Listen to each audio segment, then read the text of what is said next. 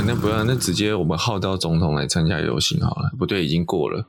对，没有，这看他写这个就代表他不会来参加游行，而且其实他他这篇文章他也没有讲这个游行，他是写说他当然不会啊，他当然不会讲这个游行啊，他就在讲说，哎，政府现在有一个短中长期的计划，这样。然后它的标题呢，就是下了车，我们都是走路的人。哎，这个 slogan 会不会好像好像在抄？对，嗯，偏耳熟，偏耳熟，即视感非常强。对，好，那其中就讲到一些，诶，前面大概都是一些比较官话的东西，比较重点就是会推动道路交通安全基本法。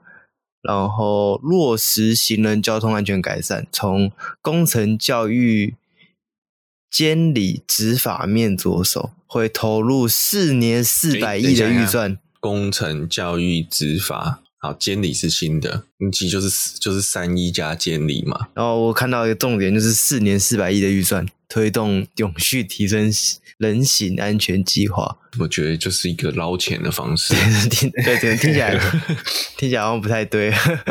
那再下面一个是完善公共运输的系统啊，那我相信完善公共运输的系统这个事情，诶，一直都在做啊，这个没什么好讲的。那执法面呢，这个这篇贴文有提到啊，取缔违规虽然是降低事故的方式之一，但不是目的，当然不是目的啊。嗯目的是要收罚金啊，但然后后面也有讲到啊，教育扎根是不可或缺的一环，会持续宣导呢，行人优先、停让文化，完善监理管理机制。那停让文化呢，这一整篇我看下来，我觉得没有重点。应该是就打高空啦，完全没有一个。不过因为反正也也没多少字嘛，要精简摘要，短中长。他说短中长型计划，我看不到短中长在哪里啊。对，嗯，短是哪一项？短长是中是哪一项？长是哪一项？不知道。短是定期召开中央道路交通安全汇报，哦，定期，然后这马上就可以做好。好，那中是中是中是投入四年四百亿，四百亿对，四百亿。好，长是完善公共交通系统。哦，原来是这样子。对，因为为什么长？因为这个这要很久，事关重大啊。对，不是长是因为应该在应该做不完。哎，啊对。所以有生之年做不完，做不完。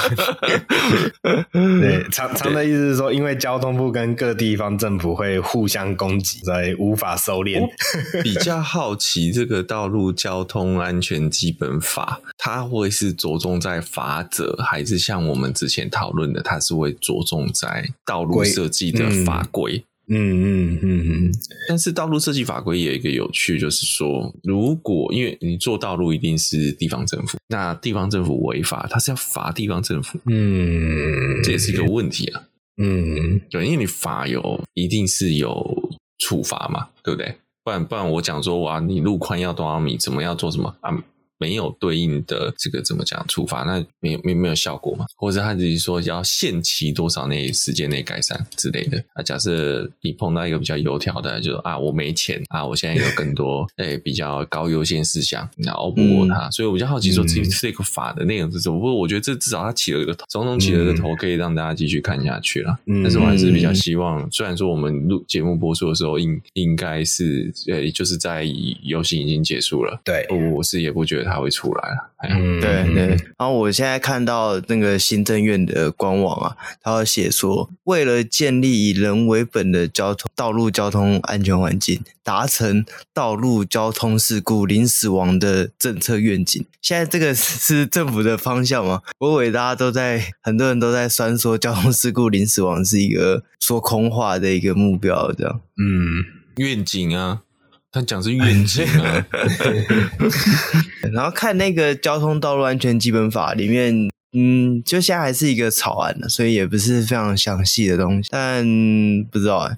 之后我至少觉得至少是起了头了啦。那我觉得大家也有在意识到这个东西，这都是好事。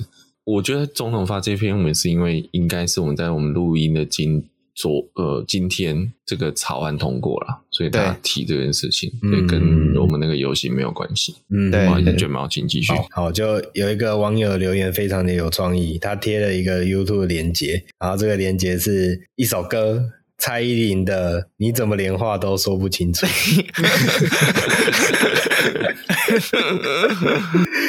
我觉得呃很可爱。哎、欸，这样这样，人家会不会会不会我们会不会特意出征？会觉得我们好像我，我们现在跟百灵过齐名。这样大家会会不会说我们是中共同路人？我们又要讲。又又又讲比亚迪的车，然后又等一下要讲比亚迪，对，等一下要讲比亚迪，然后又这个我们执政党的坏话，呃，那我们先道歉来放着这样的，对，先先先道歉，要用力监督在野党，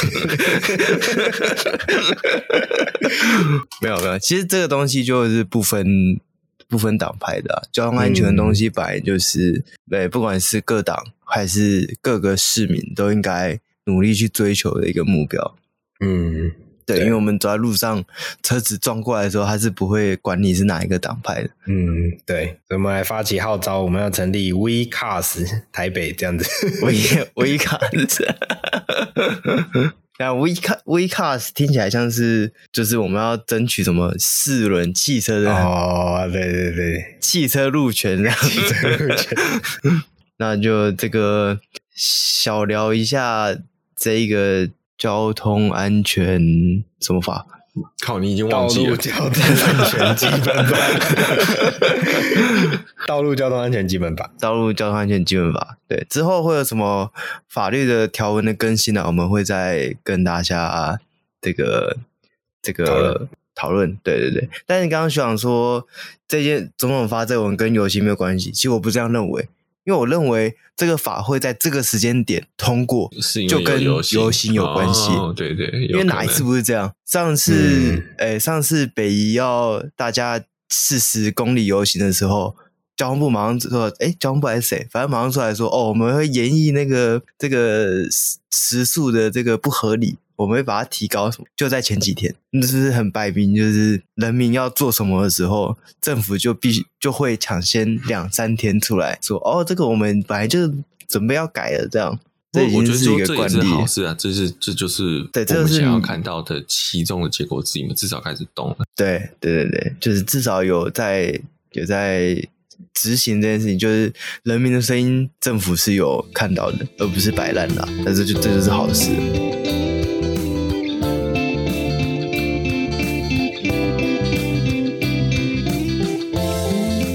大家好，我是蜜龟，我是卷毛，我是学长。好了，那个在我们录音的前一个礼拜，可能有的朋友会知道说，其实，在八月十二、十三号的时候，Volvo 有举办一个所谓的纯电赛道日。好，呃，这是。官方的名字啊，我因为本身是沃尔沃车主，所以我其实蛮一早知道这个活动的时候，我就去报名了。那这是一个自费活动，其实我得说下去玩一下还蛮有趣的。那我先讲一下大概那一天的大方向是什么。它虽然叫 Volvo 纯电赛道日，诶，代表其实是参加人是可以自己下去开车的，但开的是 Volvo 准备的 XC 四十 P 八 Recharge 的车子啊。然后其实它前面有安全车带啦，所以其实那天你也不能。就是完全放手飙。第一是因为右边有坐一位教练，然后实际上这个前面安全车会压速度，所以其实你也不是真的下去做时间，不是给你真的下去做赛道日时间。我觉得严格说起来，为什么要讲这个？是因为我觉得它是一个赛道体验日。嗯，哦啊，其实本身他发的证书。也叫做赛道体验，嗯，对。那不过我觉得这个是一个蛮有趣的事，这是应该是 Volvo 第一次办这种让车主，因为他要车主才可以报名，让车主可以下去开 Volvo 车的活动。那之前有办过的是教练开，然后车主乘坐。坐一一台车坐三个车主，然后下去体验一下大概三圈到四圈，然后就换下一批这样子。那我觉得大概因为是可能是因为那次的反应蛮良好的，所以罗伯就办这一次的活动。那我其实他办两天，总共其实算四个场次，就是诶礼拜六的上午下午各一批，礼拜日的上午下午各一批，对。那这一次其实活动，我觉得呃，主要大概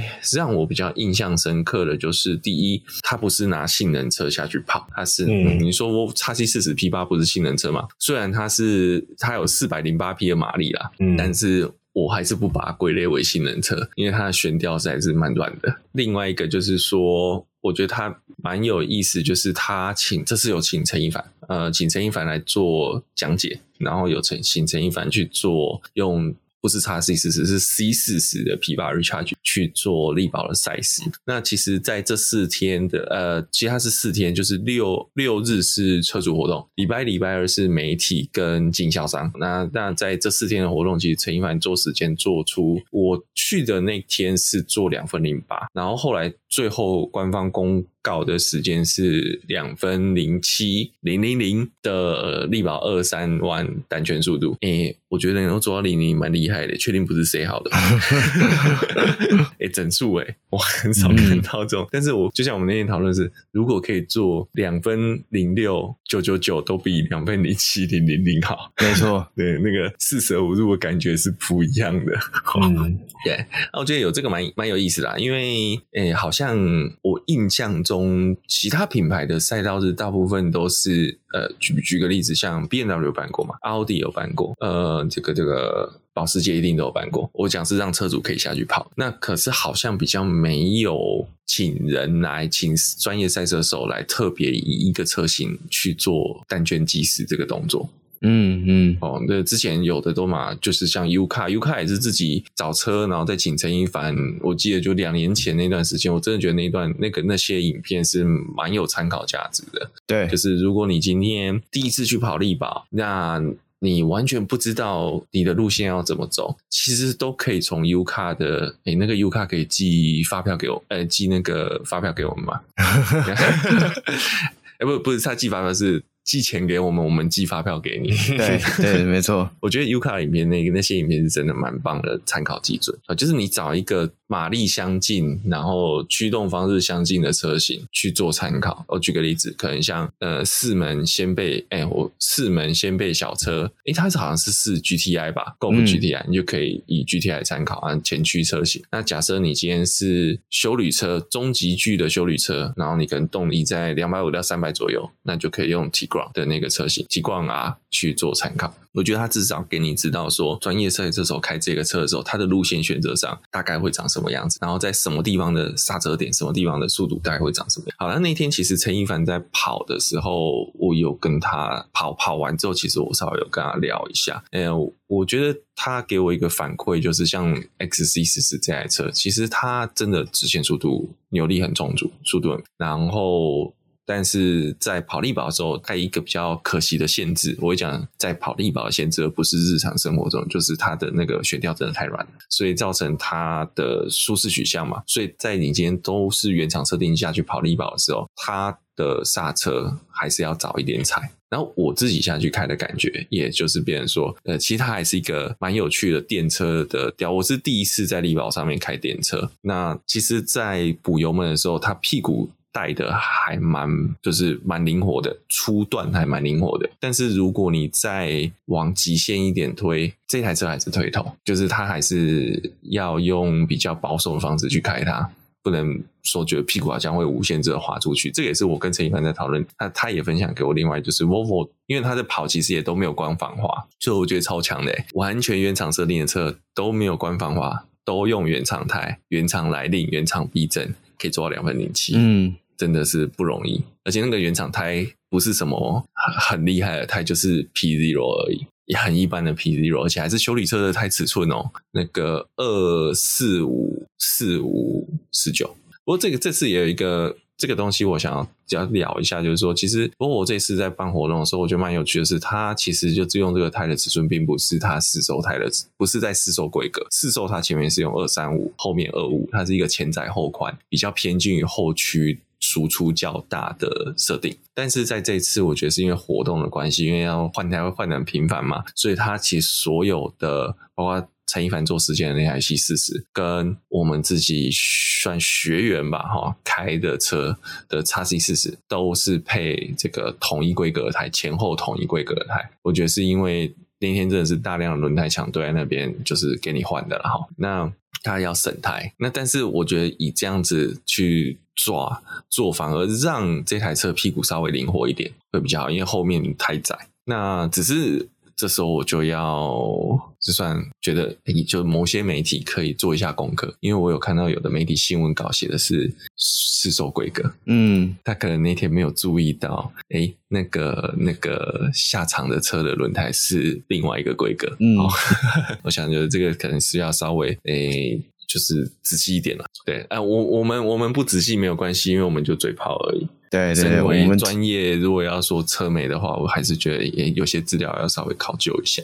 嗯，好，没有针对。我没有讲谁 如果有雷同，那就雷同。呃、就是我梦到的，好，我梦到我在梦里面看到这篇文章这样子。好，那其实那天我觉得还有一个蛮棒的，就是呃，其实他整整个活动办得很好，是因为其实那天非常多人都带着家人来，不管是老的家人、小的家人，还有一堆是在那边喂奶的，真的哦。还有我还有朋友在那边换尿布的，所以我觉得这是一个很有趣的，不同于你在看其他品牌赛道日。其他品牌赛道日，你很少会看到全家一起来，像在看车这种感觉来来来力宝赛道。好，大部分都是可能那车主，不管是男生还是女生，他对这台车有兴趣，那可能找朋友一起来，或者是顶多他的另外一半来，或是顶多有一些些可能会带着家人来，但是那个比例可能我想五分之一吧。可像我那天在 v o v o 那边看到，是几乎八成的都是带着家人来的。啊，我像我这样一个人去的，反而是非常少少数的。而且他就是那天其实 Volvo 也都安排的很好，就是他把那个三楼那个贵宾区都包下来，所以家人不用在 Peter 区在那边跟你听安全讲习。虽然那天很凉，我去的那天很凉，不用在那边 Peter 区的坐在那边很无聊，不知道干什么。那他们可以上去就可以直接看到这个力宝赛道的，算也不算俯视啦，就是至少他可以看到那个龙门的位置。我觉得就还不错，就是让大家觉得让家人知道说，哎、欸，这个活。活动这个场地就跟自己想平常想象的可能会有点不太一样，我觉得这是蛮亲和的，至少还代表 Volvo 有在想要往这个比较偏运动超价方面的触角有在伸展。虽然我觉得这还这条这条路线还有一点点还比不上其他另外三个品牌啦，因为我有参加过奥迪的，之前有分享过奥迪的，我觉得办得不错，但奥迪也会更信的。好，那其实我觉得讲真的，我是蛮。觉得蛮多，因为我们现在有办过赛道日的品牌，如果再讲平价一点的嘞，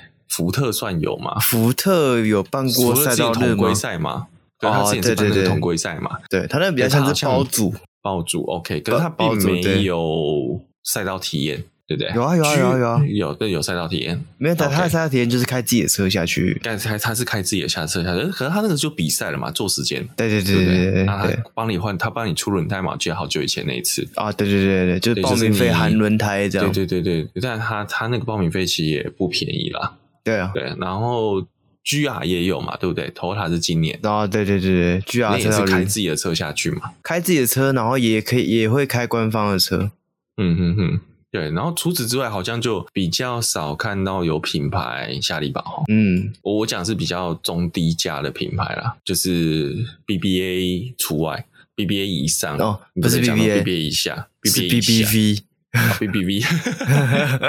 没有啦，我要讲 A，因为我要带 A，是因为 A 也有办过了。哦，对对，嗯。哎，奥迪哦，奥迪也有，对，奥迪有，但是奥迪的下赛道日的下，我那次参加越野是比较一般，可以参加。那他其实有办到力宝主赛道的，然后你可以开自己的车，你也可以开 RS，哦，我记得是可以开自己的车，嗯、然后主要是开 RS，但是他他就限定是要 RS 的车主才行，就你是现任的 RS 的车主，嗯、那你可以去开，就是那一天官方提供的其他的 RS 的车，他肯定要抽签了，嗯、对。那我觉得这是我其实那天有蛮多认识的车友去，我们是其实因为他这个活动要筹钱，因为报名的人比当时一刚开始报名的人比名额多，所以要筹钱。那所以也不是所有认识的都有去，然后去了其实大部分的人都是算潜在客户吧。然后另外一个是也很蛮多人是想知道说，因为在路上不敢真的把车子把 Volvo push 到极限嘛，他们想到丽宝来知道说，那到底这台车可以做到什么样的感觉啊？其实每一个人的都是第一，我除了我自己以外啦，其他人都是第一次上力宝赛道。其实我觉得他们的反馈都很正面，就是哦，原来这台车可以这么好玩，那、原来这台车可以做到这样的效果。但是我相信。他们的效果应该还没有 push 到极限呢。就像我那天那天做教练的时候也很好笑，就是上车，然后我们从 pit 出发的时候，诶，就是教练就问说：“诶，你有来过丽宝吗？”我说有。然后哦，那你有跑过吗？我说，嗯，有有有跑过几次。然后那路线很熟咯。我说，哎，没有啦，我就反正练过几次，然后大概知道路线怎么走，然后时间大概做到多少。然后教 练就说，好，那等一下你就自己开了。我就不用管你了，我就不用帮你报路线了。反正你知道怎么开吗？对啊，对，这么熟悉了，对对对。不过不过，只是真的那天蛮可惜，就是前面有压安全车啦，所以我原本想说试试看，其实他有装胎门哦。那天其实有给计时器，嗯，但是因为前后都有车，所以其实原本想要拉开一点要 push 的时候，教练就叫我加速了，哎，油门、电门都补一点。但是有这个。有带队还用计时器，我不知道什么意思。的目的何在？懂？对，他其实 那天计出来，大家都是三分钟。啊，这三分钟，那还真的是没有在。对，就是没有，因为你会被压住啊。嗯，因为我也讲真的，就是真的，嗯，不是每个人。第一个啦，我要说，其实那天陈一凡讲的非常详细哦，他每一个弯都讲哦，所以他其实那个前导上课不是那种我们一般赛道日跟你讲个十分钟、十五分钟的那种，嗯，他讲了大概三十几分钟，三四十分钟，他甚至哪一些弯是下坡弯，他都讲了。嗯，我真的没有。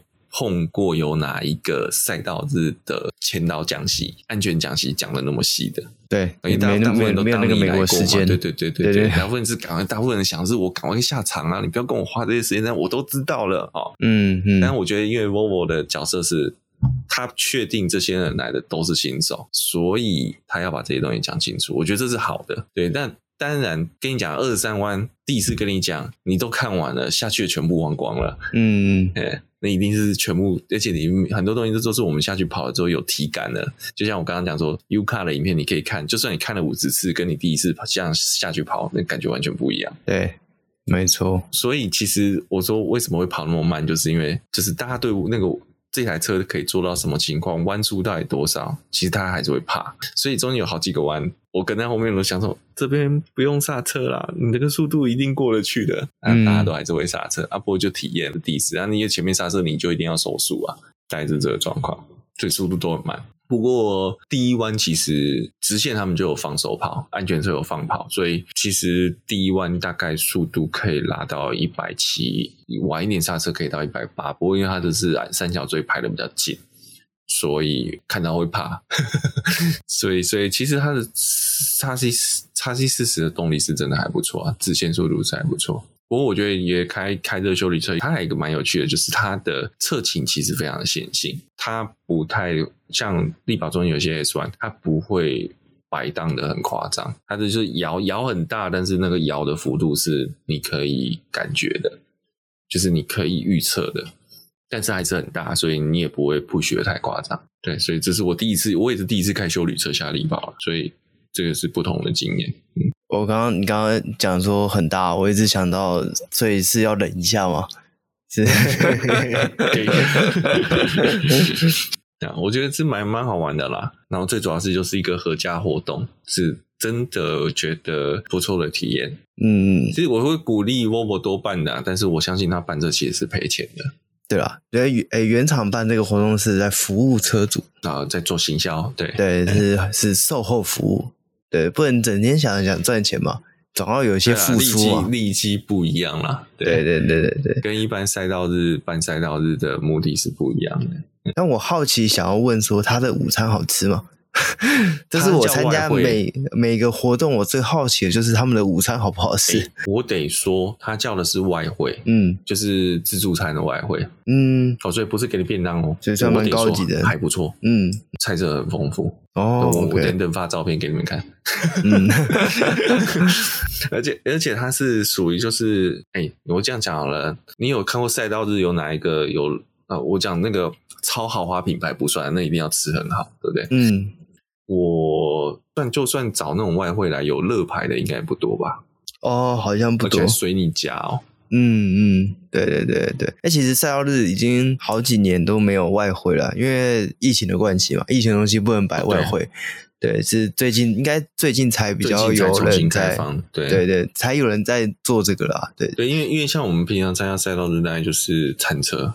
便当或餐车，对，那餐车很好玩啦。但是我讲得坦白讲，我碰到餐车都吃不太饱哦。对对对对对，对，分量嗯都比较有限一点。嗯，我觉得考量可能是价位问题。对我来讲，讲真的啦，我还是比较喜欢便当。哦，如果我今天是跑赛道日，为什么？因为我忙得要死，我还跟你餐车排队啊。啊，对啊，对不对？我们赛道日时间其实讲长归长，还是蛮多事情要做的嘛。因为你要准备，你要去。呃，做一些处理哦，包括你人要上厕所啊，什么东西之类的。嗯，好像我还我之前去赛道日还要在在赛车场开会，然后、在赛车场工作，所以没有那么多时间，就是你可以去做点餐，然后在那边等。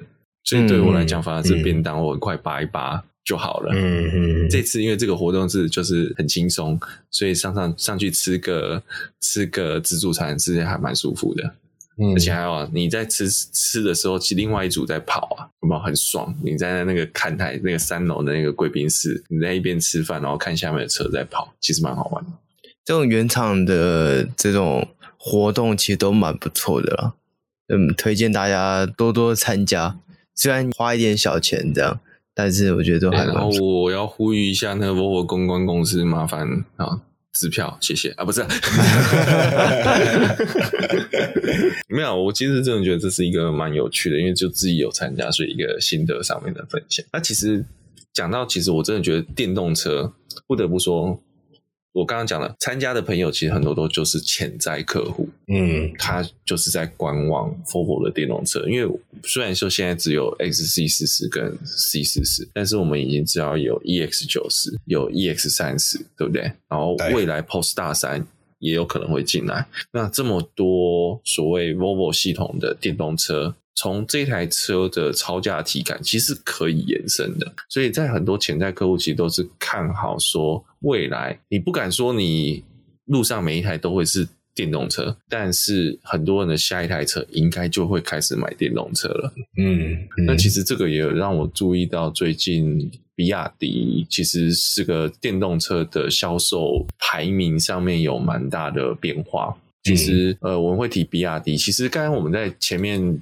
礼拜一的新闻讲到那个 EV 五，Kia 的 EV 五，嗯嗯嗯，用的就是比亚迪的电池。对，然后比亚迪现在其实是全世界应该是第二大的电池供应商吧，第一大是还是宁德嘛，嗯，然后第二大的电动车电池供应商，它本身也是汽车电动车制造商，其实它的市占率已经超越特斯拉了。嗯，对，我讲销售的占有率了哈，嗯，已经连续好几季超越特斯拉。那呃，卷毛之前有分享过，日经拆解了比亚迪的海报嘛？对，然后好像最近有更多更细的资讯出来，你可以帮我们讲解一下。好啊，没有问题。那其实成都刚刚学长有提到啦，比亚迪这个品牌它其实是非常强势的。那在全球总销量来说，其实也是呃，目前啊，这也是也是最近的新闻啊，八月九号下线了第五百万辆的新能源汽车。所以这个数字其实真的对一间我们讲说，也它其实早期并没有专做电动车，但是它。以目前来讲，某种程度上已经是转型成所谓的纯电车的呃品牌公司。好，刚刚有提到啊，像呃刚刚有提到比亚迪，其实本来是做电池的。那比亚迪这个品牌厉害的地方，也就是在于它的垂直整合，就是它既可以贩售电池，也可以去贩售相关的零组件啊，甚至是它可以去打造出自己的车。所以它它这其实有点像是哦，之前跟学长有聊到，有有点。有点像是红海 MIH 的这么样一个平台架构想要做的事情，但是相对来说，他又做得更格局更高了一点，因为他用这自己的品牌去做所谓的，不管是新新研究的导入，或是新的尝试，或者是科技的呃发展也好，那或者是说得到的一些相关经验，用自己品牌的车子的一些相关经验。再反回反推回去，它的技术能力上面的精进啊，这也是今天这个主题跟大家分享的时候可以来了解到的一个部分。所以，呃，比亚迪这个品牌，大家可以去了解一下，这在中国车市场上是一个非常强劲的这个。强劲的车厂啊，甚至是比那些呃所谓的中国的新创车厂还要更为强势啊！中国新创车厂有几个比较有名的，像什么魏小鹏是不是啊、呃？蔚来、小鹏汽车，还有一个？理想哦，理想，对对对对，这这几间大很有名的大品牌，OK，但是。都没有比亚迪这么样的一个格局的扩展程度，某种程度算是碾压性很强了。对对对，而且目前哦，比亚迪不是只在中国市场自己玩的很开心哦，它是真的欧洲卖的超好的。对，跨整个就跨出去，这也是为什么今天会来跟大家分享到这个呃日经中呃日经啊，上次有提到日经 BP 这么样一间在算是日本的出版社吧？为什么他会想要拆解比亚迪？也是因为呃，比亚迪有一款全球战列车叫做 Seal 海豹，那也是正式在二零二三年引进日本市场，那也让日本人非常的哎、欸，这让我想到一件事情呢。以前念书的时候，念念历史的时候啊，不是就会讲到说，哇，中国清朝的时候，哦，看到这种船坚炮利的那种铁壳船开进港口，然后这个看到。为之震惊的那种景象，哦，现在有这么一点点那种感觉，就是当中国的电动车来到了日本市场，对于日本人造就了一种超乎想象。我我，我举个例子，当年叫做这个德川幕府的那个黑船事件，哦，黑船哦，有有有有有有，然后这个叫什么黑车事件？黑车事件，对，没错没错。那我们这边来跟大家。今天要做也等于算是做一个小专题报道啦。那这个专题报道呢，大家可以自己去呃日经的相关的网页，可以看到更完全、更全面的资讯。那呃，我觉得日经这一个经济新闻很特别的是，它有所谓的日经中文网。那这个日经中文网看起来就是它会把他们自己日经的新闻做一个翻译，翻译成中文的版本，让这个华语的使用者也能够。及时的掌握到相关的信息。那看我竟然讲信息哦，哦，我看一下信息。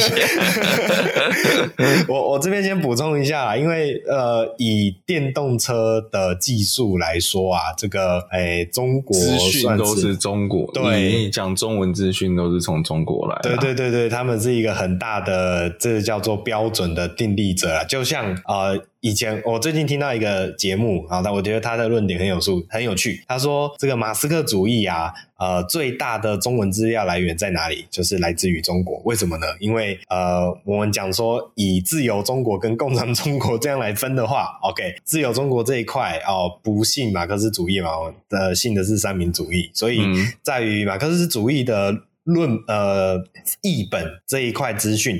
会相对少很多，因为它有限制，它当时甚至是有这种，还是变变是禁禁书。对对对对对。那相反的呢？呃，中国哦，共产中国那边的马克思主义，它是一个显学，它是一个大家念书都必须要学习的东西，所以在一些名词的定义上面，哦，这个。会是遵照那一边来的资讯，所以今天哦，我提到的任何哦，你听起来会不舒服的之语，不是因为我刻意 为了要讲这些东西，是因为很多专有名词其实会先被业界定义者去定义。好，这是这边再补充一下。你刚刚讲马克思主义嘛？那马斯克主义，马斯克主义。是中国啊，对，哦、还是中国。对对对马伊郎，还是伊隆伊隆马，对对对，都有直译本的。我是伊隆马。OK，好，那日经中文网的这一系列专题啊，其实我我在看，他应该是把那一本所谓的比亚迪拆解这么一本书去做一些节录，那吸引大家可以对有有兴趣的人可以进一步的去购买那一本书。那日经中文网翻译过来的这个的这些专栏，其实也是呃进一步吸引这种华文读者可以去了解到啊、呃、这一本书的内容。那首先我再提一下这个背景啊，日经中文呃日经 BP 呃的这个出版社哦、呃，它呃好像有一个专有的研究所叫做日经 BP 综合研究所，然后他们跟日经 X-Tech 这么一个编辑部有合作。那他们所推出的这个所谓的拆解电动车的这一本书啊，其实呃好像已经是来到了第五本了吧？第五本拆的是比亚迪的海报。那之前前面有像也有拆呃福斯的 ID.3 啊，那像特斯拉的 Model 三它也都有做拆解，然后有做相关的出版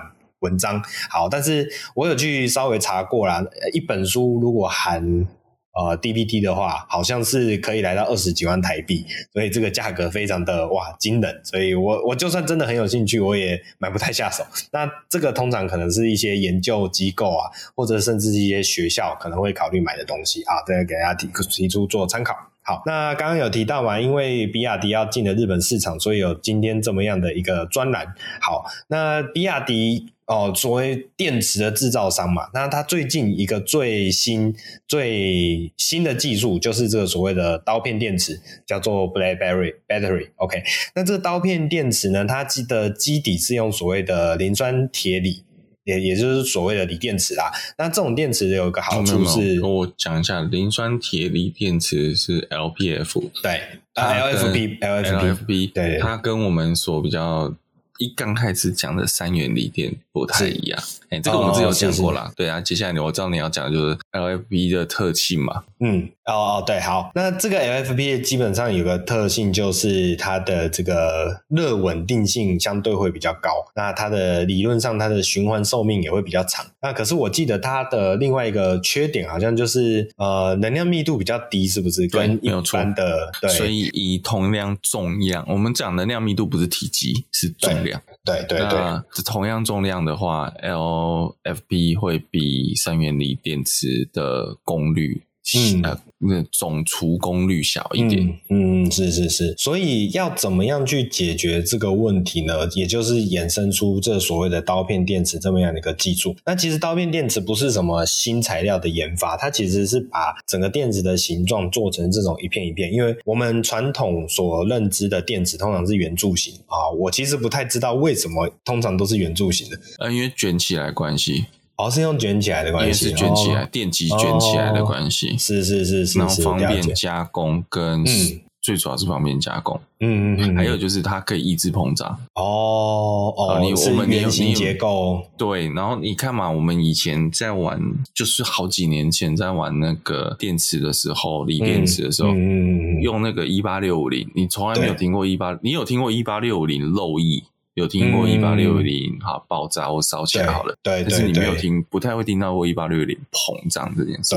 对，对，对，对，反而是手机电池，以前那种可以换的手机电池，或是我们在玩 BB 枪的那种平片式的锂电池，就会容易膨胀。对，对，对，对，对，我的也容易膨哦，我的我说我的内心也容易膨胀哦。原来你的心是扁的 啊？对，我的心是扁的。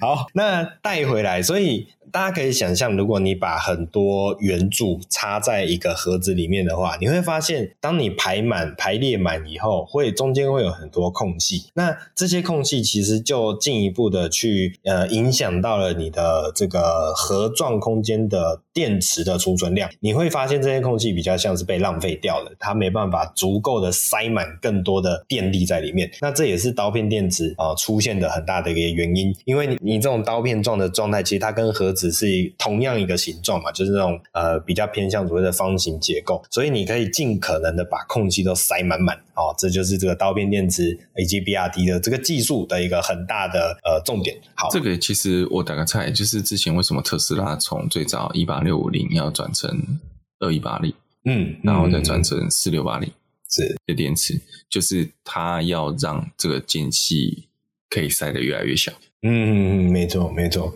对，就是减少这个间隙，对，减少这个间隙。对对对对。不过不过，我其实有想到一件事情，我我这个是有疑问的哦，这是我个人的疑问，因为之前特斯拉在使用这种一八六五零电池的时候，它的间隙其实是会拿来走散热用的，类似流道的功用。嗯、对，那使用刀片式电池会不会有这样的一个问题？其实是我自己的一个疑问。过热吗？对啊对啊，虽然刚是可以啊，那这个流道可以做扁平的、啊。反而更好设计，哦、你比不，是是是是是你反而是顺畅。因为如果你是要走电池的缝隙的话，它是会有，它是可能会由宽变窄，然后再变宽，再变窄，这个会影响流速。是是是，OK。好，那刚刚有提到比亚迪这一间汽车公司，它有一个很重要的点，就是它有所谓的垂直整合。那什么叫垂直整合呢？其实就是呃，它可以。这一间公司自己集团底下的技术能力，可以把车上需要用到的一些系统。哦，自己打造出来，最后整合到它的车辆的产品上面，哦，这就是它垂直整合厉害的地方。那一般呢，我们之前有跟大家聊过什么，像什么 Tier One、Tier Two 的车厂的供应商啊，其实很多就是呃，这些车厂车一台车上面很多零部件其实是撒给不同供应商去制作，然后再收集起来以后整合成一台车。那这是比较偏向所谓的横向式的整合。那这这也是比亚迪厉害的地方啊。那为什么会提到这个呢？其实是因为除了这一次的刀片电池以外，还有一个蛮重要的结构是所谓的八合一的电动驱动系统。原文是电动驱动桥啦，只是我不太知道这个桥它原意会是什么意思，所以我这边把它。翻成电动驱动系统，大家可以自己再去了解一下。那这样的一个电动驱动系统呢，它等于是做了一个呃车辆上面电驱结构的一个整合，所以它整合了驱动马达、变速箱、逆变器以及车辆控制器啊、电池管理系统，甚至还有 DC-DC 的转换器、车载充电器以及电源分配单元这些很重要的架构元件，全部整合在一个模块上面，一个模组上。那这个模组就可以很轻易的哦装进你的车子里。面，然后不会有很多繁杂的支架或是连接线，这也是它另外一个厉害的地方。好，那我这边再重复提醒一次，就是因为呃，因为这是一个来自于日经中文网的这个专栏，有好几期的专栏专栏的文章啦。那我们这边不会做完全的揭露，毕竟一来这个版权是在日经手上，那二来是我觉得我们这边就是做一些，我们目的是为了让更多人去可以经过今天节目吸引，然后去看这些文章，可以。进一步的去了解它的细节，所以我们在过程中并不会揭露完全的讯息。那有兴趣的听众朋友们，请啊、再进一步的去它的官网上面看这些啊、有意思的专栏。那所以这一次有提到，我们刚刚有提到刀片电池，这是电池其实是比亚迪的这个车辆技术很重要的一个点呐。首先呢，哦就可以看到在比亚迪。啊、把它的车上的电池卸下来以后呢，有一个令我非常觉得很特别的地点，就是很特别的之处，就是它所用所采用的这种所谓的 CTB，也就是说 Cell to Body 这么样一个技术。那这个技术的重点是什么？它呃把电池本身啊、当做了一个车体结构，然后来不不管是它是要减少零组件，好、以。提高它的空间，或者是为了要配备更多的电池，哦，这这样的做法。总而言之，它把电池当做了车体的一部分，好，这个是比较少见的。OK，这个车体的一部分令人惊讶之处在哪里？在于说，它甚至是连之前有些车电动车的设计方式会是它呃把电池当做结构，所以它会让电池块做的比较强固。然后呢，在车体放上去之后呢，它在我们一般像比如说讲到碰撞的时候，哦，电池可以当做它的一个结构体去帮忙。保护这台车，但是保护行人呐、啊，不是保护车，呃、保护行人吗？呃不不不，保护乘客，乘乘客，对，吓死我！我想说，这个电池飞出去把行人砸死了，要要怎么办？对对对对，它是保护车内的乘客，因为它把电池模组当做一个所谓的结构体。好，这一个 CTP 技术令我讶异的地方是，它不只把电池当结构体，它还把电池当做车。底板件，所以当它的电池拆下来的时候，你其实是在车体里面，你是可以看透哦，看透你的车底板，然后看到地板去的哦，这是一个令我非常压抑的地方。好，这个夸张也不能说夸张啊，就是它的这个技术独到之处，就是甚至你的整个车体只剩下了几根这种侧向的结构横梁，然后。其他大部分的车底板其实都是来自于这个电子结构，也就是说，你今天乘客啊坐在车子里面的时候，你的脚放在的这个地面就是电池，对，你就是踩在电池上了。这件事情是令我很压抑跟呃思想上有受到冲击的地方，这是还蛮特别的。对，好，那这样做有什么好处呢？就一来，我在想它可以去节省一些空间；那二来是它可以节省一些重量。OK，因为你只要因为车子都是钢板所造组成的嘛，你只要有那一块拿掉，其实它其实就是一个重量的呃影响。好，那会不会影响到车子的强度呢？其实理论上不会哦。我这边会说理论上，为什么？因为我们会知道车体上面的有些钣金件，它只是为了。呃呃，外观有时候是为了外观，那有的时候是为了 N D H，它其实没有强度的功能。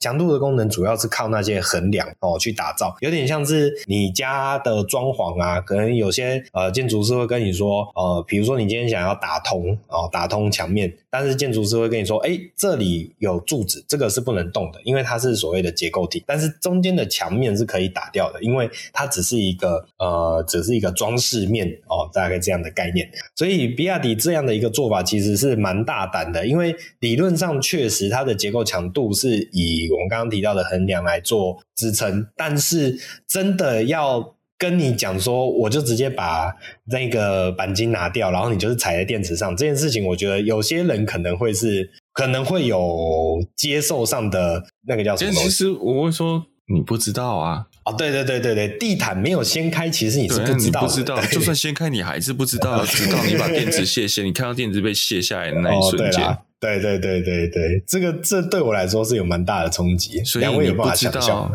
不知道就快乐的活在你的小世界里就好了。知哦，不知道反而比较快乐。对对对，对，没错没错，不要知道太多。对对对对，OK。再来是这一块电池啊，本身的周围啊，也是。呃，比较会用比较简简单的方式去构成啊，哦，所以相对于一些竞争者，比如说像是 Tesla 啊，或者像是福斯的 ID 三啊，其实他们会用呃会在外围用另外一个更大的框架去做所谓的冲击保护。OK，那呃更有甚者哦，这是我觉得一个这次专题节内容里面有一个令我很觉得哇蛮有意思的地方，就是 Toyota 哦，我们很熟知的丰田。Toyota 的 bZ4X 它的电池组呢，甚至甚至在那、它的两侧用了将近二十公分的这种蜂巢类似蜂巢状的结构去当做所谓的保护，但是有被相关的人士所提到，这个是其实是有点 over design 的概念。在里面，就是其实不需要用到这么多的结构，不太敢不不是说不太不是说不认同，但是我觉得说它有它的理由。然后你再看特斯拉没有，特斯拉电池应该够强固了吧？是，可是我们还是会看到撞击后特斯拉电池破损的 case，嗯，是呃林志颖是一个。然后另外一个是，嗯、其实今年还有一起在台中，两个酒驾的、嗯、撞的那个撞到那个里面电池那一八六零都闪出来的，嗯是是、哦，所以你说，但那是因为前那是前撞不是侧撞啊，嗯，那我觉得以日本人那么小心的个性，嗯、但他们近几年来坐车也有很多不小心的东西，对对对，对，就这个 overkill 的 design，我不觉得意外。嗯 嗯嗯嗯嗯，对，那其实这就是看你的设计思维到底是什么啦。就是呃，这种事情其实很难讲，有的时候没有遇到，你真的不会发现。错，对对对，所以这就是各家设计思维会有一些差异。OK，大概是这样子。那刚主要是在讲这个电池的部分嘛，另外一个就是我们刚刚其实一开始有提点到的，就是八合一的这种叫所谓的整合式的电驱系统，或者是整合式的电动驱动系统。那刚刚有提到啊，因为它把这些车身上很多重要的零组件全部整合到一个模组上面，那这个整合式的模组呢，它首先在空间上面就有很大的优势，因为呃，它不需要做很多额外的支架去把这些来自于不同厂商的零组件整合到呃它的车体上面。好，它是只要整个模组直接打造出来，要比如说用什么铸造的方式把那个主结构铸造出来，那里面再把各个系统的细部部分放置在这里面。好，这样这样这整个模组可以达到一些轻量化甚至整合性。比如说你在呃组装的时候，你也比较容易，你就是一颗下去，好的有这样的一个功效啊，所以在成本上会有比较提升。那另外还有一个很重要的点就是文呃文章内容也有提到的，呃，因为这样子的整合是可以大量的减少 connector 跟这个线束的。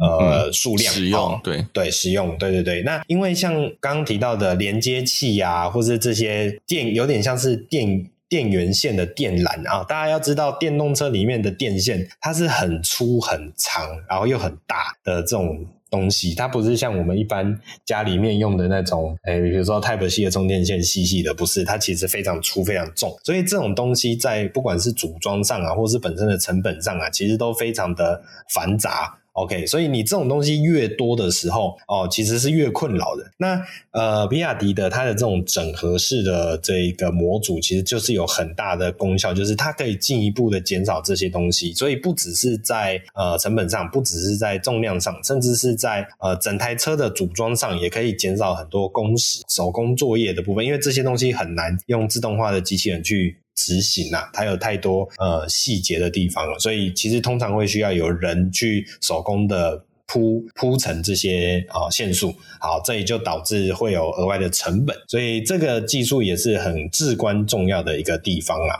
OK，那这一款车呢，因为它是高规，他们这一次拆的是这种高规的四驱款式啊，所以它有分前面的马达跟后面的马达，和后轮的马达使用的是这种所谓的呃，这个叫做。永磁同步马达，对对对对，好，那这个也是我之前所没有了解到的一个技术细节。前轮使用的是比较简单，感应线圈马达，不是，感应线圈马达也不简单呐，啊，是是是复杂的，对，相对相对简单，相对简单，对，那所以。呃，为什么会？呃，通常这种感感应线圈马达，它的不管是马力，呃，因为不能叫马力，那个叫输出输出功率，输出功率会比较小，会比泳池小一点。对对对对对。那为为什么会这样配置呢？其实是因为，其实现在很多电动车都是用所谓的后驱为基底的架构所打造。哦，我们把它代换置入到呃燃油车的架构，就是它是后驱是重点。所以这样的一个四驱系统下，前前轮的部分它其实是比较辅助性的。的驱动，而不是重点主要的驱动，所以重点主要的驱动会是后驱的那一颗呃同